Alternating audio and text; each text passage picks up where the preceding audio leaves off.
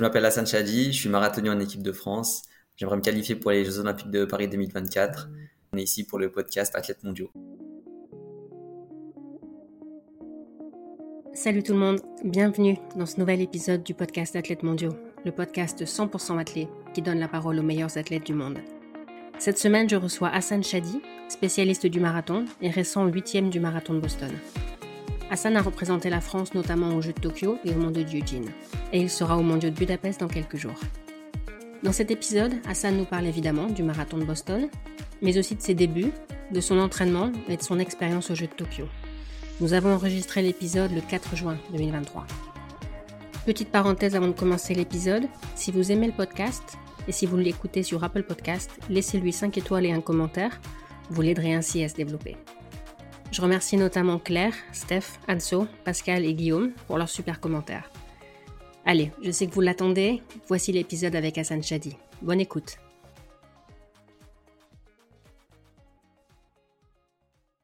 Salut Hassan, bienvenue sur Athlètes Mondiaux. Merci, salut à toi. Félicitations pour ta très très belle huitième place au marathon de Boston au mois d'avril.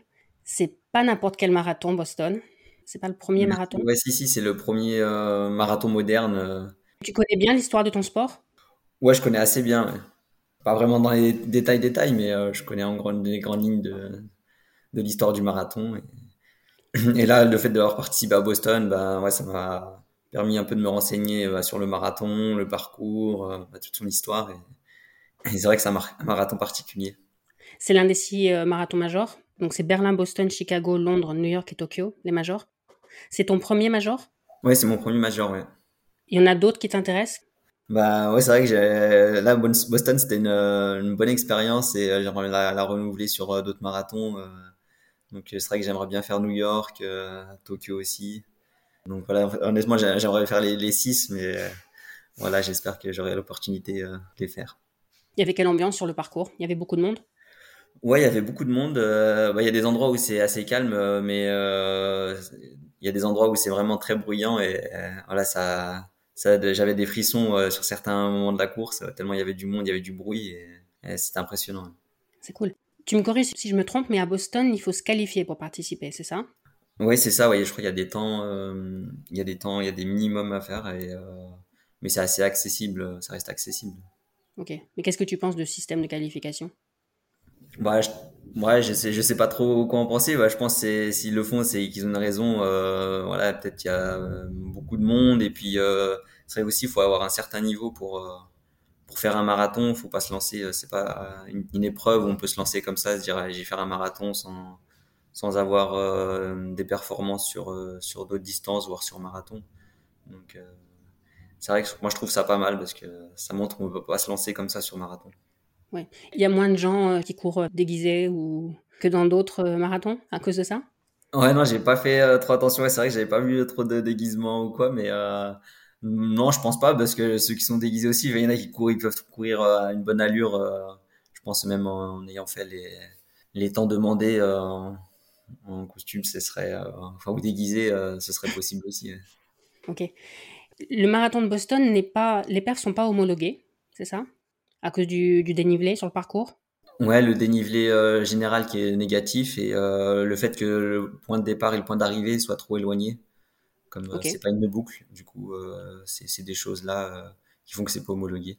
Mais le parcours, il est assez difficile quand même. C'est c'est pas homologué, mais c'est pas forcément favorable pour un coureur, étant donné la difficulté du dénivelé entre les montées et les descentes. Musculairement, c'est c'est dur et euh, j'en avais discuté avec euh, certaines personnes qui avaient déjà couru le marathon de Boston et qui me disaient qu'ils avaient jamais autant souffert euh, sur un marathon. Donc c'est vrai que c'est un marathon difficile et, et, là en plus il y avait des conditions avec la pluie et le vent, c'était compliqué. ça aurait été vent de dos, ok là c'est très avantageux, mais quand c'est vent de face et avec des mauvaises conditions, c'est difficile.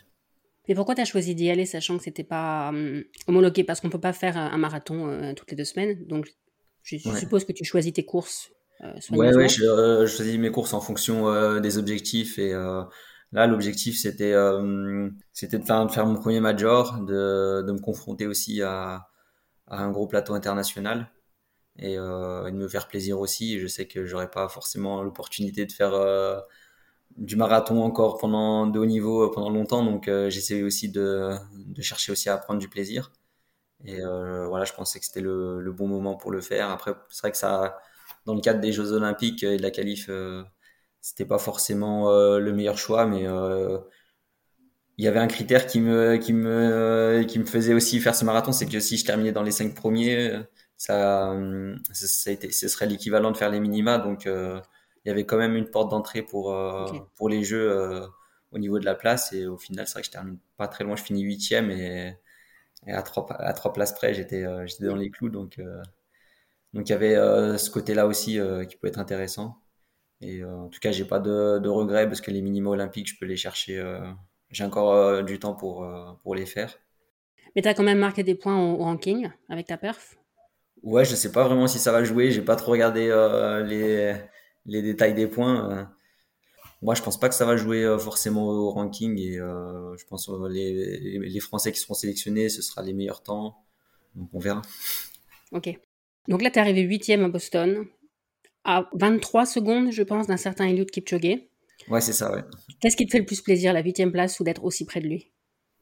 Moi, je pense que c'est la, ouais, non, c'est la huitième place parce que euh, après, je sais qu'il n'était pas à son, son, meilleur niveau. Lui, là, enfin, il, est, il est quand même au-dessus, donc euh, je vais pas me comparer, euh, je vais pas me comparer forcément à lui. Là, je sais que voilà, dans un mauvais jour et qu'il a terminé comme ça. Et après, en plus dans la course, j'ai même pas vu que, enfin, j'ai pas fait attention que c'était lui devant. Et 23 secondes, ça reste une bonne une bonne marche quoi. C'était pas possible de le rattraper. Donc euh, donc euh, non je j'ai pas trop fait attention à ça. Et j'ai surtout retenu ma huitième place et le fait que j'ai bien géré ma course je suis passé en 1h4 au semi. Et derrière j'ai pas trop craqué. Donc euh, c'est un point positif est-ce que tu peux nous parler un peu de, de ce que tu fais la veille d'un marathon et le matin d'un marathon? À mon marathon, bah, j'essaie de me coucher assez tôt parce que là, c'est ouais, comme c'est tôt le matin, donc euh, faut essayer de se reposer au maximum, même si c'est parfois difficile de trouver le sommeil, mais au moins je reste allongé et je me repose. Et après le repas, souvent c'est 4-5 heures avant. Et euh, moi, euh, je reste assez simple. Là. Je prends une assiette de riz ou de pâtes ou mélange des deux avec une protéine vraiment léger. Et puis, euh, et puis c'est tout. Je ne prends pas de risque au niveau gastrique. pas trop de fruits, pas trop de pas trop de, ouais, de fibres et j'essaye de, d'avoir toujours les mêmes habitudes et euh, comme ça je sais euh, que j'ai pas de problème. Et là, le décalage horaire a été un problème ou t'as pas eu le temps de si, le décalage horaire ça, ça, joue un petit peu les premiers jours, euh, j'ai senti quand même un peu de fatigue, mais là ça va, la fatigue par rapport au décalage, je la ressentais plutôt dans l'après-midi, vers midi, j'avais un petit coup de, petit coup de pompe, fatigué. Donc là, ça, le matin j'étais assez en forme les premiers jours. Et puis au fur et à mesure, euh, je suis passé cinq jours là-bas, donc euh, au fur et à mesure des jours, euh, je commençais à, à m'acclimater. Donc le jour de la course, j'étais bien. Ok.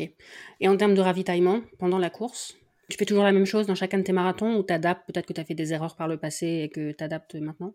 Ouais, j'ai forcément fait des erreurs par le passé euh, où, où, déjà je, je loupais certains ravitaillements. Euh, et euh, je me disais c'était pas très grave si, euh, si je les loupais. Et maintenant, je fais vraiment un peu plus gaffe. Et euh, je prends tous les 5 km à chaque table, je mets un, ravitaillement et les gels, je commence souvent à partir du 20e, 20e kilomètre.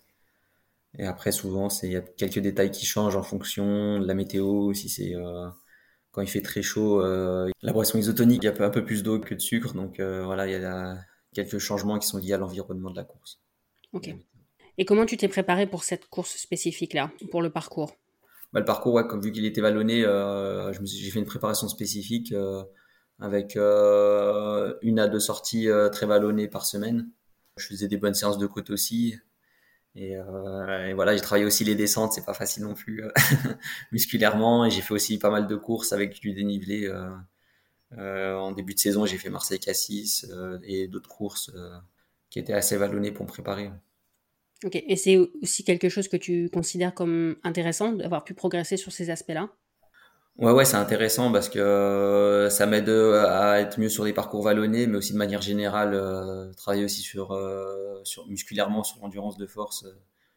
d'intégrer des parcours vallonnés, c'est pas mal. Le jour J, tu as quand même pu prendre du plaisir Parce que parfois, on a l'impression que certaines personnes veulent tellement parfait, veulent tellement, cherchent tellement un chrono ou une place qu'en fait, ils prennent pas du tout plaisir pendant la course. Non, non, moi je sais que, enfin, j'ai mon niveau et puis j'essaye de faire au mieux. Je suis concentré sur mes objectifs et, et voilà, en gros, je me dis que j'ai rien à perdre. Euh, faut que je profite au maximum et, et surtout là, c'était mon premier major euh, quand on voit Kipchoge euh, euh, sur le départ, euh, tous ces grands athlètes, c'est que du plaisir et, et ça fait oublier un peu toute la pression autour de la performance et voilà, c'est c'est des marathons, il y a une ambiance qui te font oublier tout le reste. Quoi. Toi, tu as commencé par le foot, c'est ça? Ouais, j'ai ouais, ouais, commencé par le foot. Assez jeune, bah, à l'âge de 6 ans, j'ai fait j'ai touché un peu à tous les sports, mais c'est vrai que j'ai fait beaucoup de foot de 6 ans jusqu'à 13-14 ans. Et ensuite, euh, j'ai commencé l'athlé euh, bah, parce que j'ai commencé par les courses scolaires et voilà, j'avais un bon niveau. On m'a conseillé de venir euh, essayer en club et ça m'a tout de suite plu. Donc j'ai continué et puis après, les résultats se sont enchaînés. Tu avais déjà la, gagne à l'époque C'était déjà, tu faisais ça déjà pour, pour la perf ou c'était juste pour être avec les copains et parce que tu aimais courir Non, au tout début, j'aimais bien parce que bah, j'aimais bien le goût de l'effort. Euh, et ensuite, euh, après, ça s'est assez vite tourné quand même sur la, sur la perf. Euh, j'étais à l'entraînement, j'aimais bien tout ce qui était références chronométriques sur la piste. c'est quelque chose que, que j'aimais bien et qui me poussait à faire toujours mieux. Donc, donc j'ai tout, tout, de suite eu assez vite ce, ce goût, cette envie de toujours faire mieux, un peu la compétition sans sans trop me prendre la tête non plus. Euh, j'avais pas vraiment conscience euh, au tout début euh, de, de, mon niveau. Je progressais au fur et à mesure et, et, voilà. Après quoi, j'ai fait, je commençais à faire les championnats de France, les premières sélections. c'était un peu plus sérieux, mais au début, je pensais pas à tout ça, être un, un, grand athlète. Je pensais juste à, courir et c'est tout. Tu viens d'une famille de sportifs? Non, pas spécialement. Non, non, ils faisaient pas du sport. Pas, non, pas de sport. Et euh, après, ils se sont mis au sport justement quand, quand moi j'ai commencé à avoir des résultats. Mais après, mes parents m'ont beaucoup suivi aussi sur les compétitions. Et voilà, après, mon père s'est mis à courir derrière, donc, euh, voilà, c'est pas mal. Et si tu dis que tu aimes bien avoir des, références chronométriques, est-ce que c'est pas un peu frustrant en cross? Parce qu'en cross, chaque parcours étant quand même assez différent, c'est plus difficile de savoir si un chrono est bien ou pas bien. Ouais, ouais, c'est difficile, mais il y a toujours, euh, ouais, y a toujours le classement aussi qui, bah, qui montre un peu où on en est. Et puis, euh, et puis ouais, j'aime bien aussi le goût de l'effort. Donc le cross, c'était c'était parfait aussi. J'adore le cross. Euh. Puis sur le, les sols un peu boueux, euh, un peu avec de l'herbe et tout ça, j'ai des sensations. Euh, j'aime bien ce, ce type de sensations et je me fais énormément plaisir. Tu as gagné les mondiaux scolaires, c'est ça? Ça s'appelle les gymnasiades ouais, en gymnasiades, 2006, sur 3000 mètres. C'est vrai que tu as donné tes chaussures au deuxième? Ouais, ouais, c'est ça. Ouais, j'ai donné mes chaussures au deuxième parce que bah, c'était un, un, coureur d'Afrique du Sud et il a gros pieds nus et euh, voilà, à la fin j'ai j'ai donné mes chaussures parce que déjà j'étais impressionné par euh, par sa performance parce que voilà, arriver deuxième en étant pieds nus, euh, ouais, c'était pas concevable pour moi du coup euh, j'avais énormément de respect. Du coup, j'ai donné mes, chaussures c'est ça le, sport. Euh, enfin, ces gymnasiades là, c'est vrai que j'ai j'ai pris énormément de plaisir aussi. C'est des voyages. Euh, on était parti une semaine, euh, presque une semaine en Grèce et euh, avec tout un groupe et c'est vrai que c'est super sympa et puis on partage plein de choses et, et pendant la compétition. Donc euh, c'est pour ça que je faisais du sport au début. j'ai continué. Ça me faisait envie de voyager, de de voir autre chose, de courir et de m'éclater. Toi, tu viens de Haute-Savoie, c'est ça? Ouais, je suis Savoyard. Ouais. Le ski, tout ça, ça t'a jamais euh, attiré? Non, le ski, euh, non, pas trop. Non, je suis pas trop sport de glisse. Okay. J'aime plutôt avoir les pieds. Euh... okay. enfin, j'ai fait du ski, mais euh, voilà, j'ai pas commencé tôt à faire du ski. Sur, euh, j'ai commencé assez tard à apprendre à faire du ski. Et euh, c'était grâce à un copain d'ailleurs qui on allait souvent, qui on allait souvent au ski avec lui parce que lui il adorait le ski et j'ai appris comme ça. Et, euh, nous, on n'était pas dans la famille, c'était pas trop une, une, culture, le, notre culture le ski, donc euh, donc c'était compliqué. D'accord. Et pour revenir au cross, le cross, tu le vois comme euh, vraiment une discipline à part entière que tu aimes pratiquer ou tu l'utilises aussi comme préparation pour la, pour la route? Non, bah, à toute base, maintenant je fais plus trop de cross, euh, maintenant que je suis monté sur marathon. Mais euh, quand j'ai quand j'ai fait toutes mes médailles au championnat d'Europe, par exemple, euh, sur cross, je me préparais vraiment pour ces compétitions. même si après ça sert toujours pour le reste de la saison, mais arriver des catégories espoir, c'est quand même compliqué qu'on se fixe vraiment cet objectif des championnats d'Europe, d'être après en forme toute l'année. Donc c'est vrai que j'avais des très bons résultats en cross, mais après derrière sur la piste, j'étais un peu plus fatigué, donc j'avais j'avais un peu plus de mal. C'est quoi ton meilleur souvenir en cross dans toutes les médailles que tu as Parce que tu en as beaucoup, en individuel et en équipe. Ouais, je sais pas, je veux pas te le dire. Euh... J'arrive pas à sélectionner, c'est vrai que je prends à chaque fois du, du plaisir. Et euh, c'est dur de trouver, euh, de dire un, un, cross en particulier. Il n'y a pas une médaille où vraiment soit tu t'es surpris, soit tu as été particulièrement fier de Non, peut-être mes premiers championnats de France où je gagne en senior au Muro ouais, je me suis un peu surpris euh, dans le sens où ouais, j'ai fait pas mal de compétitions avec la salle, le cross et euh, j'ai eu pas mal d'échecs euh, au championnat de France euh, les années précédentes et, euh, et là c'était une année où j'étais en forme mais, mais j'étais pas sûr de gagner et je suis parti, j'ai fait une course, une très belle course et où j'ai pris beaucoup de plaisir donc s'il y en a une, voilà, c'est mon premier, premier titre de champion de France. Tu fais partie d'une génération où vous avez gagné par équipe, tu me corriges si je me trompe, mais les, aux Europes de cross. J'imagine qu'il y a encore plus d'émulation quand on sait qu'il y a un truc à faire. C'est pas juste toi, il y a un truc à faire avec les copains. Ouais, ouais, c'est toujours une motivation supplémentaire. Et, euh, on était euh, voilà, avec Florian Carvalho, Mourad Amdouni et puis euh, bien d'autres. On, se tirait la bourre au championnat de France. Après, au championnat d'Europe, moi, je faisais pas trop attention à la course entre Français. J'étais focus sur la course de manière générale et euh, voilà, on savait qu'on avait le potentiel à chaque fois de ramener euh, une médaille. Donc, euh, donc si chacun était à son niveau, c'était l'objectif était rempli quasiment à chaque fois. T'as fait beaucoup de pistes? Ouais, j'en ai fait. Moi, j'en ai fait pas mal. J'ai essayé tous les étés, mais ouais, c'est vrai que jusqu'en junior, j'étais assez bon sur la piste. J'avais des belles références. Mais après, ouais, on va concilier les deux. Quand les crosses, euh, j'étais en forme au mois de décembre avec des crosses qui font, qui étaient un peu plus longs, 8 km, 10 km. J'avais après du mal à récupérer euh, sur la, pour la saison d'été et souvent c'était, euh, j'avais pas mal de déceptions sur la piste et d'ailleurs c'est pour ça que je suis un peu monté sur sur la route après parce que je sentais que je, je prenais moins de plaisir et que je, stagnais au niveau de mes chronos sur piste. Donc tu as senti que tu avais plus le potentiel pour la route? Ouais, pour la route, ouais. Et qu'est-ce qui t'a fait dire ça? Je savais dès le, début, euh, enfin mes, coachs me le disaient, euh, mon premier coach m'a tout de suite dit des minimes euh, que je serais un bon marathonien, donc c'était pas voilà, c'était pas un hasard.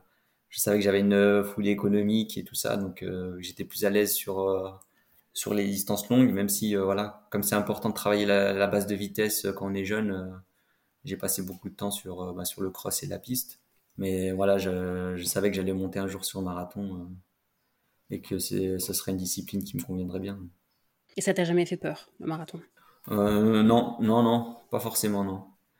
Non, non, au contraire, j'avais pris un peu le premier marathon un peu trop à la légère et euh, voilà, j'ai vu ce que c'était le mur, euh, d'avoir des ampoules et tout ça, donc les, gels, tous ces aspects-là qui ont fait qu'après, par la suite, voilà, j'ai compris que c'était bah, une discipline à part entière et qu'il faut bien se préparer pour, pour performer. Mais justement, comment tu t'es préparé pour les Jeux de Tokyo? Parce que, bon, c'était pas à Tokyo d'ailleurs, c'était à, Sapporo. Ils avaient changé le lieu pour que les conditions soient un peu moins défavorables, mais c'était pas pour autant euh, idéal. Comment tu t'es préparé pour ça? Eh ben, euh, par rapport aux conditions, on, s'était préparé en, chambre thermique, là, les thermorooms. Voilà, je me suis préparé comme d'habitude. Et après, j'avais un petit pépin au niveau du genou, donc euh, j'ai dû adapter ma préparation. À la fin, il y avait aussi le confinement aussi qui a été difficile à gérer. Donc euh, c'est vrai que moi j'étais le premier à faire mes minima.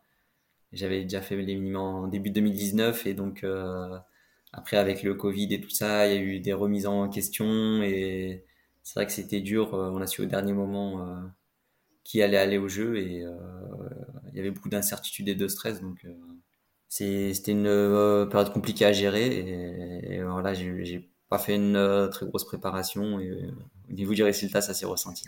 Mais parce que tu visais un top 16, c'est ça Et tu finis 45e Ouais. C'est un manque de préparation ou est-ce que tu as fait des erreurs tactiques pendant la course? Je pense que j'ai ouais, un peu des deux. J'ai fait euh, des erreurs tactiques. Euh, je voulais partir prudemment parce que j'avais un peu peur des conditions justement. Et, euh, c'est ce que j'ai fait. Je suis parti assez prudemment, mais après, quand j'ai voulu remonter sur sur les groupes de tête, eh ben j'ai mis un peu trop trop d'à-coups d'accélération et ça m'a coûté toute cette énergie perdue, bah, ça m'a coûté au 25e kilomètre, j'avais plus grand chose. Et, avec l'humidité, il faisait pas très chaud, mais un petit peu humide. Ces conditions-là ont fait que j'ai pas tenu la distance. Ok, si c'était à refaire, qu'est-ce que tu ferais différemment en, préparation ou pendant la course? Hmm, bah déjà, je pense, je pense que l'acclimatation à la chaleur, vu que c'est, on s'entraîne déjà l'été, qui fait déjà chaud euh, dans notre environnement de base, euh, je pense que c'est pas forcément euh, de rajouter encore un stress supplémentaire en s'entraînant euh, dans des températures extrêmes, c'est peut-être un peu trop.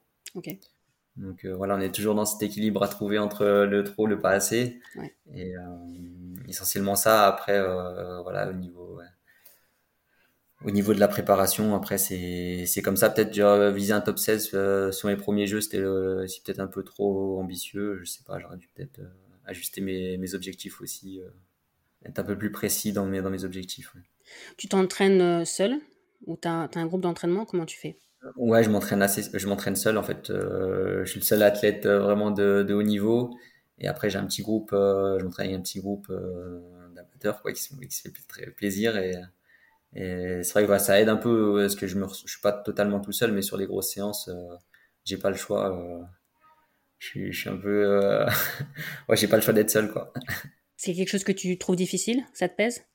Ouais, c'est difficile sur certaines périodes. Après, ça permet de s'entraîner aussi à son rythme, pas forcément avoir le un groupe qui pousse toujours à faire plus trop. C'est c'est pas bon non plus. Donc donc je me, je me donne déjà pas mal à, je me donne à fond sur mes entraînements. Je suis quelqu'un d'assez généreux, donc euh, si s'il y a encore de la compétition en plus, des fois ça ça, ça peut ça peut vite être trop. Donc euh, donc d'un côté c'est pas mal euh, aussi d'être tout seul, ça permet d'avoir ses propres, de gérer ses propres allures, euh, de pas se caler par rapport à quelqu'un d'autre. Et t'as un coach ou t'es ton propre coach? Non non, j'ai un coach en ce moment. Mais euh, pour les jeux, je me suis coaché tout seul euh, jusqu'à l'an dernier. Et euh, maintenant, j'ai un coach. C'est un choix de ta part de, te faire aider? Ouais, c'est un choix parce que euh, j'ai vu que je, même si j'ai battu mon record en, en m'entraînant tout seul, euh, j'ai vu que sur certaines, des fois, je faisais certaines erreurs et et du coup, voilà, je voulais, je voulais que ce soit un peu plus cadré. Okay. Et aussi, ça prend aussi du temps à, à faire ses plans, faire sa programmation. C'est c'est aussi un casse-tête. Et puis quand on le fait tout seul et qu'on s'entraîne en même temps, enfin, on le fait soi-même, c'est, c'est dur parce qu'on a tendance à, toujours, euh, à tous les jours tout remettre en question. Et donc, euh, ça, ça, manque un peu de stabilité, tandis quand il y a un, un plan bien par, par un coach, euh, voilà, qui ont fait confiance, euh, on essaie de suivre le plan. Et puis même si, il y a un peu plus de stabilité, je trouve. Ok. Est-ce qu'il y a des choses que tu penses faire différemment de la plupart des marathoniens de ton niveau? Oui, peut-être augmenter un peu les, les volumes d'entraînement, faire un peu plus de kilomètres par moment. Voilà, c'est la seule chose pour l'instant où, où j'ai une petite marge. J'ai vu que tu faisais pas mal de muscu, pas mal. T'es marathonien, ouais. t'es pas, t'es pas sprinter ou bodybuilder, mais ouais, voilà. peut-être par rapport, par rapport à d'autres, qu'est-ce que ça t'apporte la, la, muscu? Le marathon, c'est surtout dur musculairement, donc euh, faut être prêt, faut être renforcé. Ça m'évite euh, surtout aussi de me blesser je pense que c'est c'est le point fort. Euh, enfin, ça améliore la condition physique et la préparation physique, donc ça permet de moins de se blesser. Et après, faut, c'est vrai que pareil en musculation, euh, il y a des fois, il y a des il y a des il y a des saisons où j'ai fait peut-être un peu trop avec un peu trop de charge, euh, trop de travail un peu explosif. Et sur marathon, c'est ouais, faut plus faire de l'endurance. Euh. donc euh, voilà, même en musculation, faut pas faire n'importe quoi. Mm. Et tu fais des séances sur piste? Ouais, je fais des séances sur piste. Ouais, j'aime bien faire des, des, séances sur piste. Parce que euh, comme je disais au début, euh, quand j'ai commencé l'athlé, euh, c'est mes repères. Euh, j'aime bien avoir des, des, repères chronométriques. Et ah, je trouve c'est bien les entraînements sur, piste. Je trouve c'est super. Euh, tandis qu'à fartlek, on, le fractionner en nature. voilà, on part, on part, on sait pas forcément l'allure, même si maintenant avec les montres GPS, on, peut, mieux s'en rendre compte, mais moi, j'aime bien, je préfère quand c'est cadré sur la piste. Ok. Ça ressemble à quoi une, semaine type d'entraînement? J'imagine que ça dépend du moment de l'année. Mais quand tu prépares un marathon, combien tu fais de, séances par semaine? Euh, Qu'est-ce que tu as comme, euh, comme récup, comme soin? Tu peux expliquer un peu. Bah, j'ai au niveau, j'ai deux séances de kiné par semaine. Je fais, euh, j'ai à peu près trois, séances, euh, une séance de VMA VMA ou ouais, fractionné court et long, style 20, 25 x 400, ou, voire un peu plus le mardi. Le mercredi, c'est un petit footing d'une heure 15, un peu actif. J'ai une séance de côte le vendredi. Après, le samedi, c'est un, seuil un peu plus long, ou VMA plus longue avec des 1000, des 2000. et puis le dimanche, sortie longue. Et souvent, j'ai un, jour de repos toutes les 2-3 semaines. Et sinon, après, ouais, le reste, c'est que des footings, euh, footing assez lents ou allure euh, moyenne pour récupérer des séances. Et une séance de renforcement, une à deux séances de renforcement musculaire par semaine. C'est un boulot à temps plein, en fait, de s'entraîner pour un, pour un marathon. Si on compte les séances, les soins, le, le sommeil, le... Ouais, c'est à, à, temps plein, en fait. Euh, c'est vrai qu'il faut toujours penser à son marathon, à la récupération, la nutrition, les entraînements. Et donc, euh, c'est vrai qu'on prépare un marathon, c'est assez prenant euh, mentalement euh, et au niveau aussi de l'entraînement, parce que c'est des entraînements assez longs et durs. Combien de paires de chaussures tu as Lesquelles tu mets en compète, lesquelles tu mets à l'entraînement? Est-ce que tu changes souvent? Je, En compétition, je mets toujours moi les, les Adios Pro 3 Adidas. Et après, en l'entraînement, je mets, depuis que les chaussures carbone sont sorties, je les mets assez souvent. je mets les Prime X et les, et les Solar Glide essentiellement. Une paire te tient combien de temps en général? Euh, Une paire, euh, je ne pas trop, mais euh, comme ça, je dirais, je dirais six semaines. Souvent, il y a une usure. Moi, je, je sais que je cours un peu sur. j'ai la tranche externe là, du pied qui, enfin, de la semelle qui s'use un peu plus vite. Donc après, ça, y a des mauvaises rotations qui se font avec les chaussures. donc c'est vrai qu'il faut les changer assez régulièrement. Est-ce que tu fais très attention à ta nutrition? Moi, je fais très attention à la nutrition. Euh. À ton poids aussi? quelque chose... Le poids, je fais pas trop attention parce que je me pèse pas. Je sais, euh, je sais à peu près. Euh, mon poids, je fais pas trop attention à mon poids. Je fais plus vraiment attention à mes sensations à l'entraînement. Moi, comme je, bah, je cours beaucoup, je me dépense beaucoup. Je dépense beaucoup. J'ai pas de problème de, de surpoids sur des périodes de préparation. Par contre, j'ai plus de risques de, de carence, etc.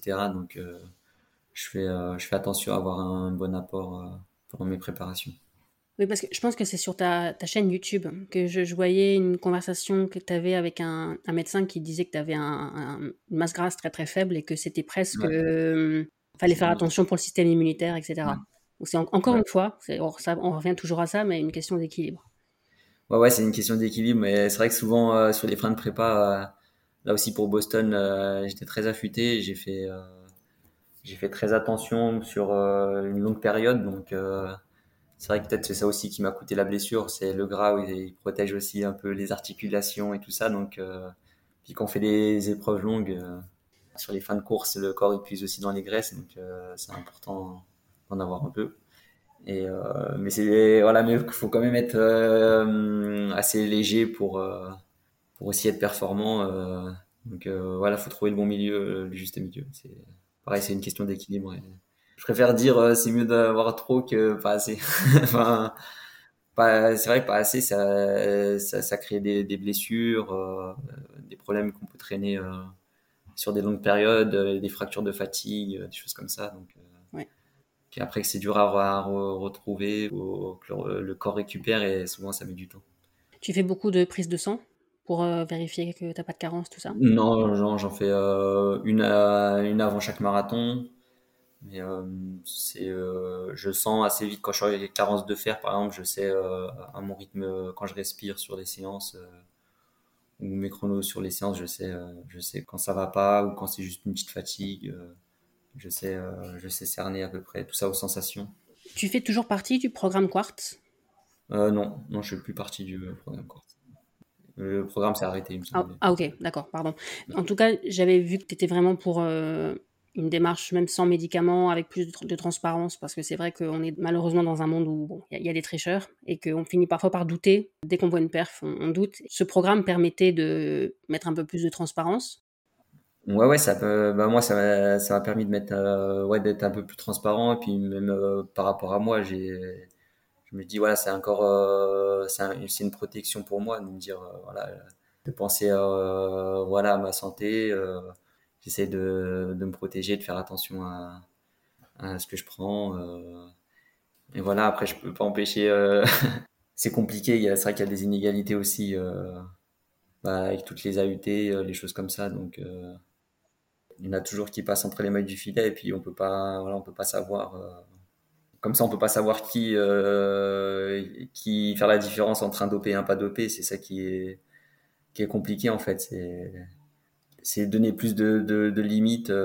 c'est que moi, j'aime pas le sport qui promeut des performances sans limite. Pour moi, dire qu'on est sans limite, c'est c'est pas vrai parce que parce qu'on les, moi je les vois tous les jours les limites à l'entraînement.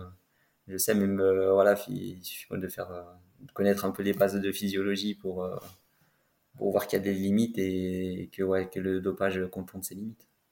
Et donc tu prends pas de, du tout de médicaments, rien du tout? Non, j'essaie de, de réduire au maximum ça, ouais, quand je suis malade, je prends du doliprane, j'ai mal à la tête, euh, je prends du doliprane, mais, euh, mais euh, voilà, je, ça se limite à ça, quoi. Je, les autres médicaments, je prends, prends pas. Et après, quand on est malade, c'est vrai que souvent on a envie de courir quand même. Donc, y a une compétition, puis on tombe malade.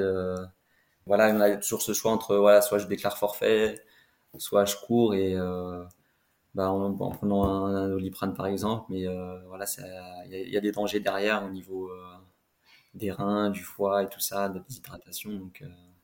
oui. Puis si on est malade, c'est peut-être que déjà l'organisme. Voilà, si on est, ouais. Ouais. après, moi je comprends, voilà, les, athlètes, et voilà, on, sont malades, on prend un doliprane avant la course parce qu'ils veulent absolument courir et ça c'est des, des mois de préparation. Et, mais voilà, faut, faut toujours peser les pour et les contre. Est-ce que ça en vaut vraiment la chandelle Ouais. Ta prochaine échéance pour te qualifier pour Paris 2024, c'est quoi? Là, je vais faire les championnats du monde euh, fin août, le 27 août à Budapest. Et, euh, voilà, j'espère euh, que je ferai mes minima là-bas. Et ensuite, je verrai en fonction, en fonction du résultat là-bas, de quel marathon je ferai par la suite. Les courses de championnat, c'est un peu différent des, des majors en termes de tactique de course? Ouais, c'est différent ouais, des marathons en général avec des lièvres où il y a des groupes vraiment dédiés sur une allure. Là, c'est un peu, on ne sait pas trop ce qui va se passer avant la course et euh, il faut pouvoir s'adapter. Euh. souvent, il y a des à-coups, donc euh, devant, ça, il y, a des, il y a des gros à-coups et du coup, c'est dur d'avoir une, un rythme régulier pour faire le chrono souhaité. Tu as déjà étudié le parcours des Jeux de Paris? Ouais, le parcours des Jeux, on a pu le, le, le voir, le reconnaître un peu ouais, c'est vallonné, il y a de grosses côtes et avec de grosses descentes forcément et, euh, et ça va être très dur. Il y a une, une, question que je pose à tout le monde. Ce que j'aime dans l'athlète, c'est son côté universel. Et je pense que toi, en tant que marathonien, tu dois le voir que le monde entier court. Le marathon est plus universel que le saut à la perche, par exemple. C'est ce que moi, je préfère dans l'athlète, le côté universel. Qu'est-ce que toi, tu préfères dans l'athlète? Euh, Dans l'athlète, euh, moi, j'aime bien juste, je dirais, de base, va juste bouger, quoi c'est pour ça que c'est autant populaire, c'est assez, assez, simple. Euh, et, puis de se mettre en, mouvement, trouver euh, ça motive, ça, ça donne de l'énergie. Et c'est la base de, tous les sports un peu. Est-ce que toi, quand tu fais des séances euh, longues tout seul, t'écoutes quelque chose, t'écoutes de la musique, des podcasts ou tu préfères le silence? Non, j'écoute de la musique plutôt, ouais. Ok. Après, sur les grosses séances, moins, parce que je sais que ça, ça, joue aussi sur le rythme cardiaque et tout ça, donc J'essaie de pas la mettre de musique sur, euh, sur les grosses séances, mais, euh, mais sur les footings euh, longs, tranquilles, je mets de la musique, ça, ça, fait passer le temps. Et si là, il y a quelqu'un qui est en train de nous écouter là maintenant, qui est en train, je sais pas, de terminer une séance, qui est en grosse galère, qu'est-ce que Hassan Chadi veut dire à cette personne qui est en train de galérer? Qu'est-ce que tu peux dire pour motiver? Bah, qu'il faut pas lâcher. Il y a des, c'est les, tu le fais pour un objectif, pour, pour toi aussi. Donc, continue et donne-toi à fond. Parfait. Est-ce que tu veux ajouter quelque chose? Non, rien, juste te remercier euh, pour ce podcast. Euh, Avec plaisir. Merci Hassan d'avoir accepté mon invitation et merci à vous d'avoir écouté l'épisode jusqu'au bout. Si vous aimez le podcast, vous pouvez le soutenir via le lien disponible dans les notes. Vous contribuerez ainsi aux prochains épisodes. Merci et à la semaine prochaine.